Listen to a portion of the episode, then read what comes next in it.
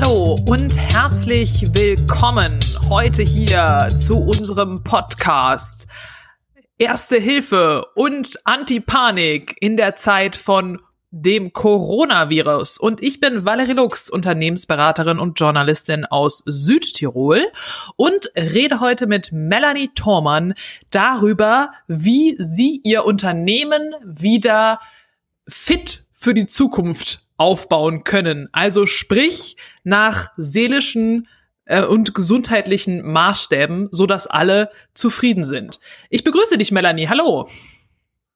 Hallo Valerie, vielen Dank für die Einladung. Melanie, stell dich doch mal kurz unseren Zuhörern und Zuhörerinnen vor, sag uns, wer du bist und was du machst.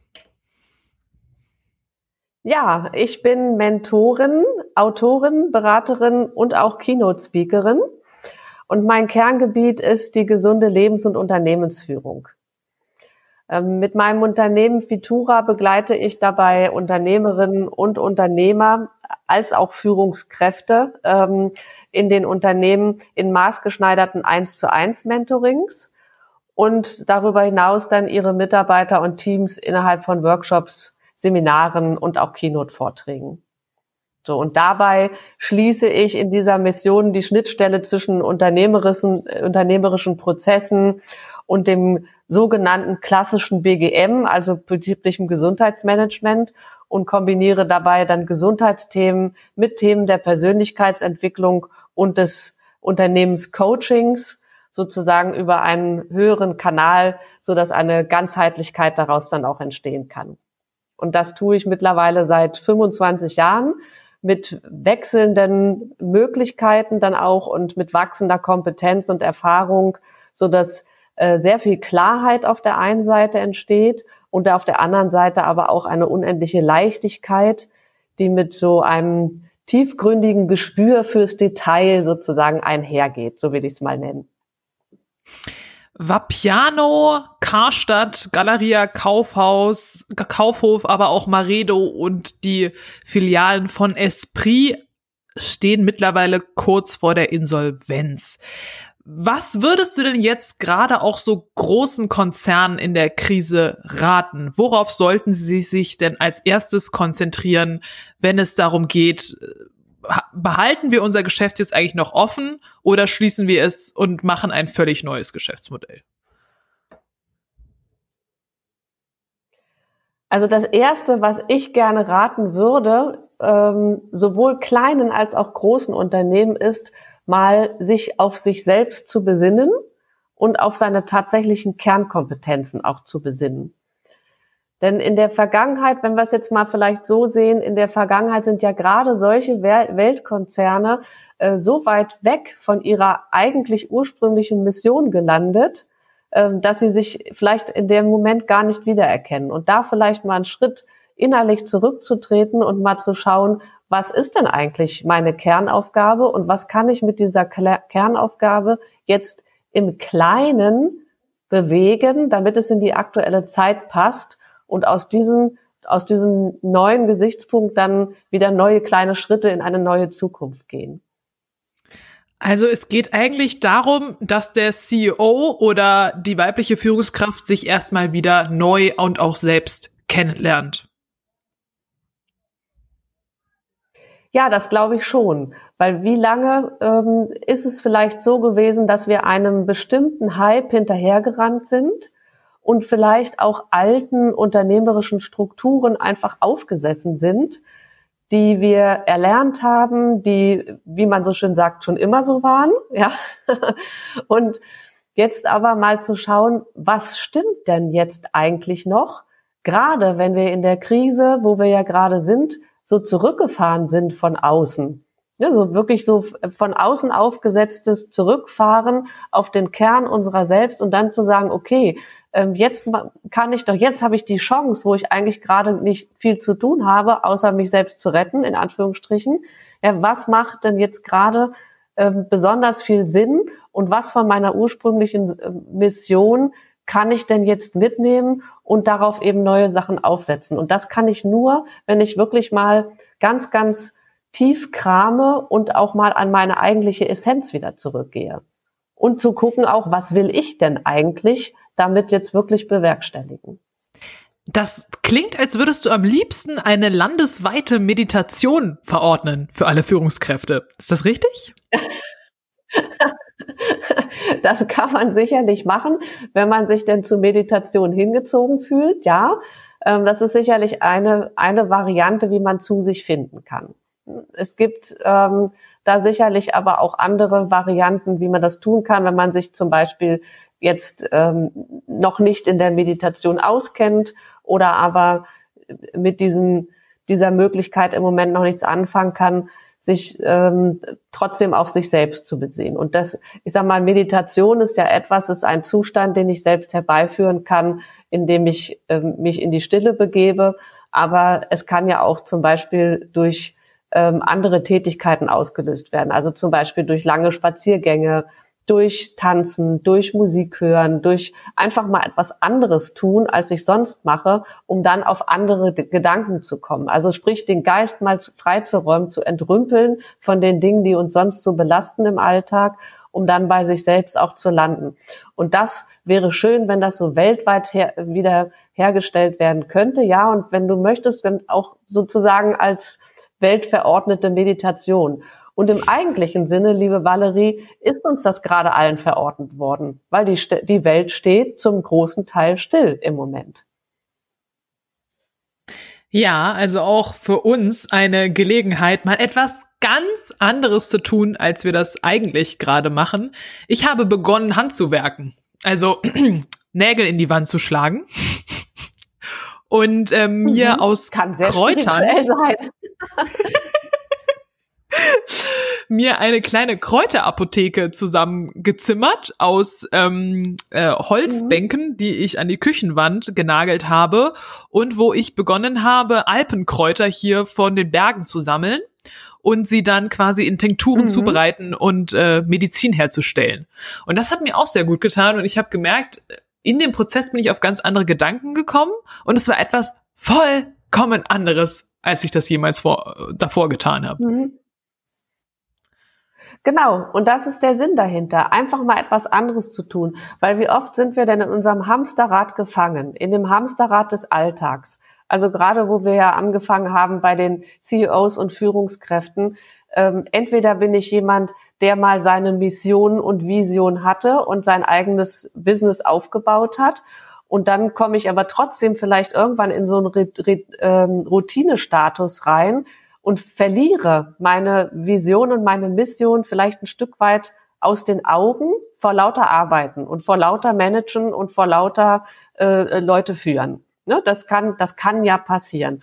Oder aber ich werde als CEO oder als Führungskraft irgendwo eingesetzt, ähm, bringe eigentlich meine eigene Vision mit und stelle dann vielleicht aber fest, dass diese Vision nicht immer zu 100 Prozent mit der Vision meines obersten Chefs zusammenpasst. So, und dann komme ich ja in so, eine, in so ein Fahrwasser, in dem ich dann einfach mitgezogen werde. Und das ist ja etwas, was ganz häufig passiert. Und äh, dann sind wir nicht mehr bei uns selbst und machen nur noch das, was uns gesagt wird, beziehungsweise das, was wir von außen gelernt haben und jetzt in eine gewisse Bahn ge ge geführt wird. So, und auf einmal sind wir in einer Situation, da funktioniert das alles nicht mehr. Ja, unser Alltag ist ja in den meisten Fällen komplett umgekrempelt worden. Und da gibt es ja so beide Seiten. Da gibt es die Seiten dessen, die stillstehen oder zumindest auf ein Minimum runtergefahren sind. Und dann gibt es aber auch tatsächlich auch welche, die blühen jetzt erst richtig auf, weil auf einmal ist jetzt ihre Zeit gekommen. Und das mhm. sind so zwei, zwei Dinge, die im Moment passieren können, die das ganze Weltbild komplett auf den Kopf stellen gerade. Ich habe das auch gemerkt. In dem Moment, wo ich etwas komplett anderes gemacht habe, als was ich normalerweise mache, ja, Unternehmensberatung oder IT-Journalismus, ist mir aufgefallen, dass ich ja noch ganz andere Möglichkeiten habe, ähm, mich selbst wirtschaftlich zu versorgen, nämlich indem ich die Sachen, die ich sonst wegschmeiße, genutzt habe, um Regale zu bauen und auf einmal meinen Müll wieder durchsuche nach mhm. Sachen, weil hier alles zu hat in Italien, auch Baumärkte haben nicht auf, ähm, um quasi wieder meine Wohnung einzurichten. Und das wäre ja jetzt auch so etwas, mhm. was du forderst. Auf einmal merkt man, die ganzen Abfallprodukte, die man als Unternehmen vielleicht vorher nur achtlos weggeworfen hat, kann man auch wieder zurückführen in den, in den Zyklus der Wirtschaft und kann vielleicht etwas ganz Neues und Wunderschönes daraus basteln, wo man gar nicht dran gedacht hat, weil man immer mhm. so im mhm. Alltag gefangen war. Das ist ganz sicher so. Also einmal das, das Thema Nachhaltigkeit bekommt nochmal ein ganz anderes Geschmäckle. Ne? Das haben wir so in den vergangenen Monaten und Jahren wurde das uns auch so von außen teilweise aufgedrückt. Also entweder bin ich ein sehr nachhaltiger Mensch und bin äh, in Umweltaktivismus sowieso schon tätig oder aber ähm, die Menschen, die das vielleicht irgendwo für sich getan haben, aber nicht in der, in der Größe, in dem ganzen Umfeld, den, die fühlten sich unter Umständen dadurch etwas äh, oder ihnen wurde dadurch etwas aufgedrückt oder sie fühlten es zumindest so, dass ihnen etwas aufgedrückt wurde durch den ganzen Umwelt- und Klimaschutzaktivismus, der da geherrscht hat. Und auf einmal ist auch da, wir gucken auf einmal ganz anders hin. Wie du sagst, du wühlst auf einmal im Müll.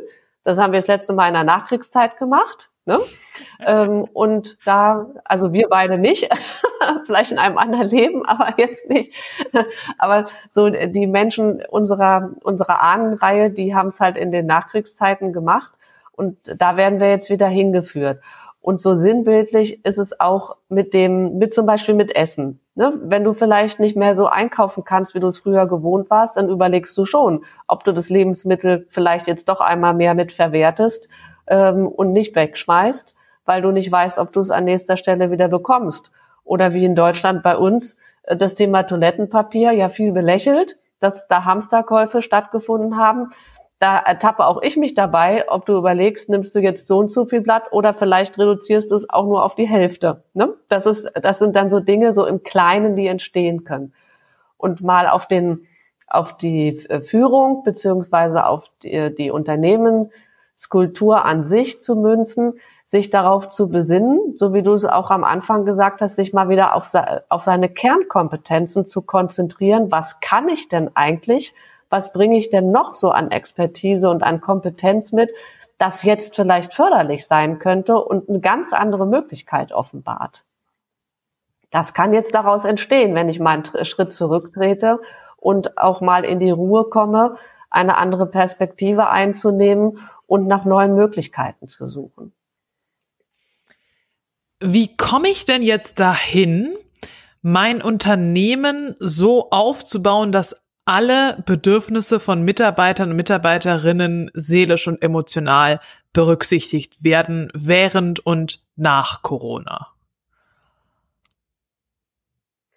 Also einmal muss ich ein bisschen böse sein, dass wir alle mitnehmen können. Ich glaube, den die Vision, von dieser Vision dürfen wir uns verabschieden.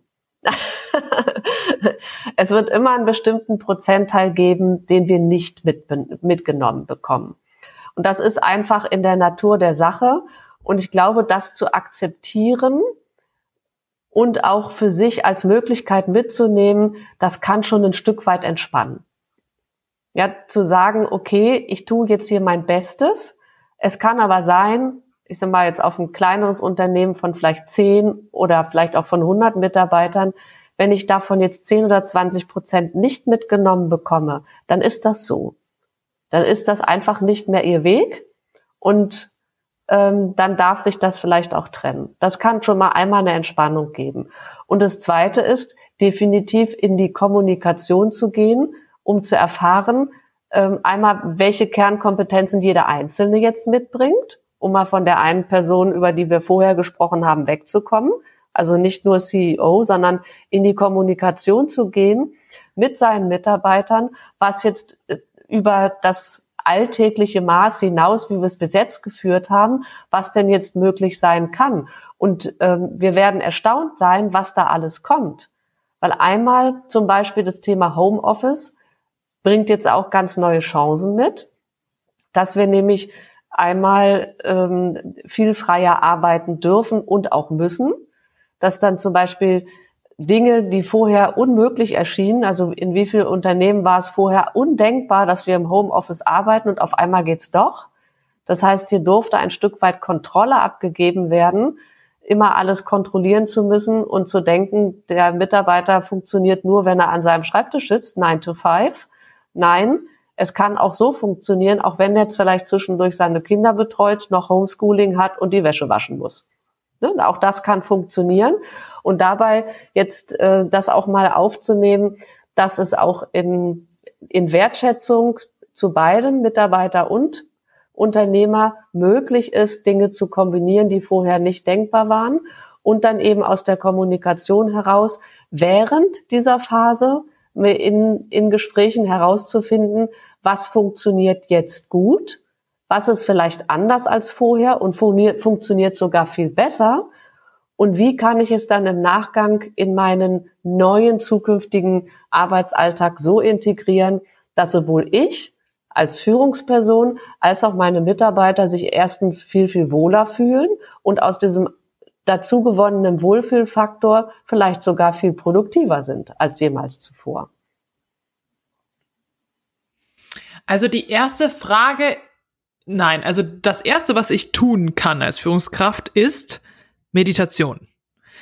Das zweite ist Kommunikation und zwar beginnt mit der Frage, wie können wir dieses Unternehmen leiten, damit du dich wohler fühlst. Mhm.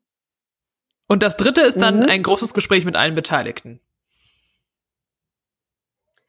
Das kann so sein, ja. Also da gibt es sicherlich immer noch so ein paar Facetten äh, nebenbei, aber jetzt mal so im Groben, ja, für unsere kurze Zeit, die wir gemeinsam hier haben, liebe Valerie, ist das ein guter Ansatzpunkt, tatsächlich zu sagen, einmal in sich reinzuspüren, und zwar jeder Einzelne für sich und ähm, die jeweils einzelne Kompetenz auch mitzubringen und die einzelne Essenz, darüber dann in die Kommunikation zu gehen und dann auch in die vorsichtige Umsetzung einfach mal gestatten, dass man es ausprobiert und mal zu gucken, wo es, wo man dann damit hinkommt.